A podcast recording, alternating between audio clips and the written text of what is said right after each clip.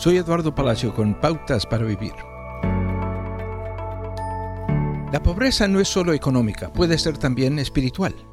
En Mateo 5 Jesús bendijo a las personas que reconocieron sus defectos espirituales.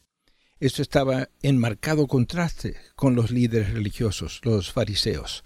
Un fariseo oró públicamente diciendo gracias a Dios, no soy como los demás. Ladrones, malhechores, adúlteros. Los fariseos estaban muy seguros de que tenían el monopolio en la fe apropiada. Sin embargo, Jesús abrazó a los que dudaban, a diferencia de los líderes religiosos de esa época.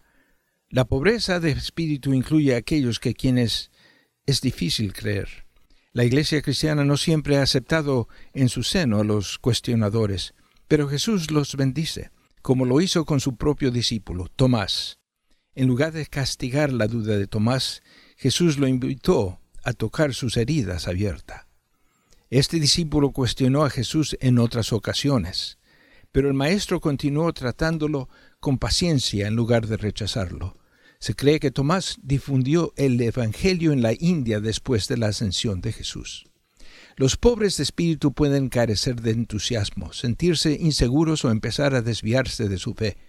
Cuando Jesús los bendijo, dijo de ellos es el reino de los cielos.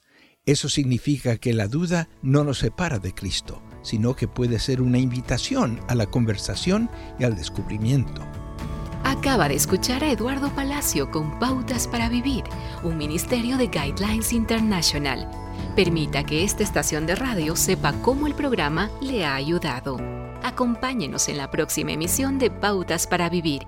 Gracias por su sintonía.